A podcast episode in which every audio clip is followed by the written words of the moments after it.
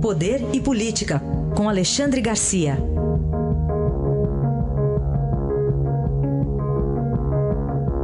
Alexandre, bom dia. Bom dia, Raíssa. Bom dia, Carolina. Bom dia.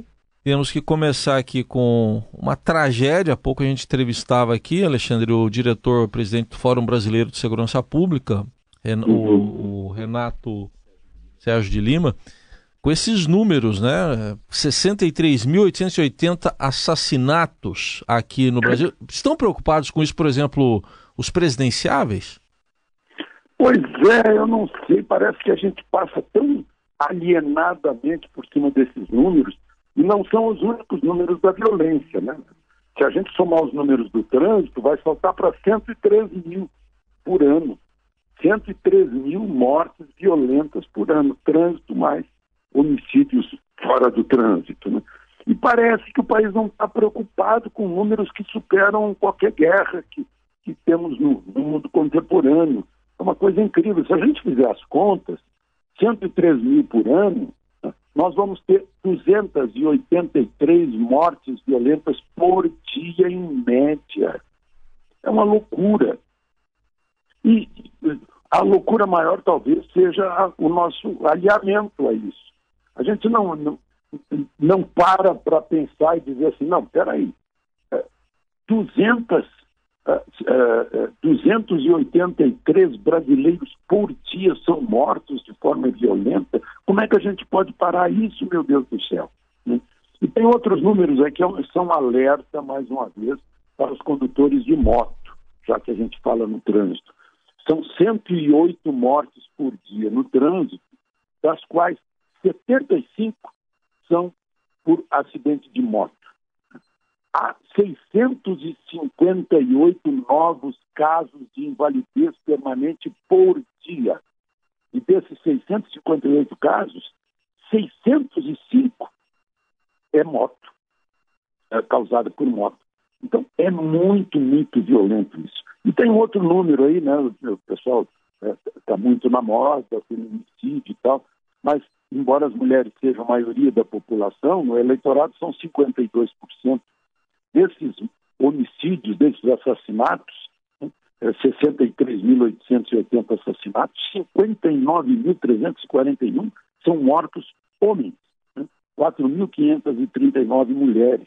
Então, nós homens estamos nos matando aí de, uma forma incrível, né? em geral, homens jovens, né? de menos de 30 anos. Que é também um corte violento na camada mais é, produtiva, de força física da população. É terrível isso, e o país parece que não se preocupa com isso. Eu acho que é interessante bater nessa tecla, porque a gente falou desses dados e parecem números muito distantes, mas quando a gente aproxima da nossa realidade, coloca isso, por exemplo, mortes por dia, mortes por hora, parece que faz um pouco mais de sentido para a parcela é. da população que não está não tá prestando atenção nesses dados. É, a gente sai do, do, do genérico, é. do, do, atacado anual para o diário. A gente acorda de manhã imaginando assim, bom, quando este dia terminar, haverá uh, eh, 283 mortes violentas Isso. no trânsito e nos assassinatos. Né? Meu Deus do céu, hoje, nesse dia 10 de agosto, a gente pode pensar nisso. É. Pode ser que com isso a gente, como eleitor, a gente sacuda também a cabeça dos, dos candidatos a respeito da insegurança nesse país. Exato. Aliás, falando em, em, políticos, ontem no debate a gente viu pouquíssimas propostas efetivas ou que tinham algum tipo de profundidade em relação à segurança pública. Bom, e também tivemos um candidato a presidente preso e condenado que não participou desse debate, mas tem gente que vê isso como anomalia? Pois é, eu vejo como anomalia, por exemplo. Porque, veja só, o PT ainda pediu a justiça para que Lula participasse do debate. Claro que não foi atendido. Agora, que a gente também se distanciar um pouquinho e pensar, gente, peraí, um condenado por corrupção, presidiário cumprindo pena, é candidato à presidência da República? Será que o país perdeu o juízo? Perdeu a vergonha? Seria a alienação? A gente achar que isso é normal, que não é uma, uma aberração contra a ética, contra as leis, contra a justiça, né?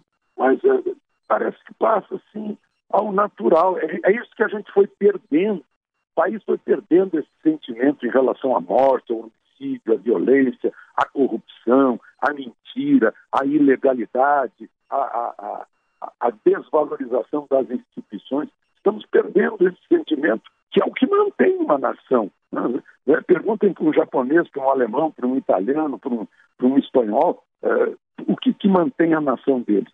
Parece que aqui que a gente está se, se deslinguindo, se desboroando e está na hora também de aproveitar uma eleição para ver se a gente reage a isso. E para a gente encerrar, Alexandre, o ex-senador Gin Argelo vira réu por bloquear CPIs, é no plural mesmo, da Petrobras. É, é isso mesmo. CPI mista, CPI do Senado, ele estava lá trabalhando, a, a, a, amando, né, por pagamento de empreiteira, para bloquear e conseguir bloquear, porque a corrupção na Petrobras só foi descoberta mesmo no Lava Jato. Porque a CPI não fez nada, estava tudo normal para a CPI. Aí a gente descobre que seu Gin Argelo, senador, representando a capital do país, estava né, recebendo dinheiro de empreiteira para não deixar que a CPI tivesse resultados. Ele já está preso desde abril eh, de 2016 por causa de outro crime de corrupção. E agora o, o juiz Sérgio Moro aceitou a denúncia né, nesse caso das CPIs e, e, e, ele é réu mais uma vez por corrupção né, e lavagem do dinheiro que ganhou na corrupção. É incrível. Aí a gente fica vendo que uma pessoa está lá representando uma unidade da federação no Senado, trabalha contra o país, né, bloqueando investigações de corrupção. E ele próprio é um corrupto. Né, tá, já foi condenado por isso e, e, é, e, é, réu de novo. Esse é um quadro do país, infelizmente, só falamos de, de coisas assustadoras hoje, é. mas é sexta-feira, né? É sexta-feira. Bom, já que, já que você tocou no assunto que é, que é sexta-feira, o Jim Argelo, no, na lista da Odebrecht, era Campari. Então, era Campari lá na é, lista, naquela de apelidos. de ideias. É. É, tá bom, Alexandre. Com Campari, aí só falta um vermute, uh, só falta um vermute para fazer o, o Negroni, que é um coquetel inventado em Florença. Fica a dica do Alexandre Garcia. implícita, implícita. Bom fim de semana, Alexandre. Bom fim de semana, aproveitem o fim de semana.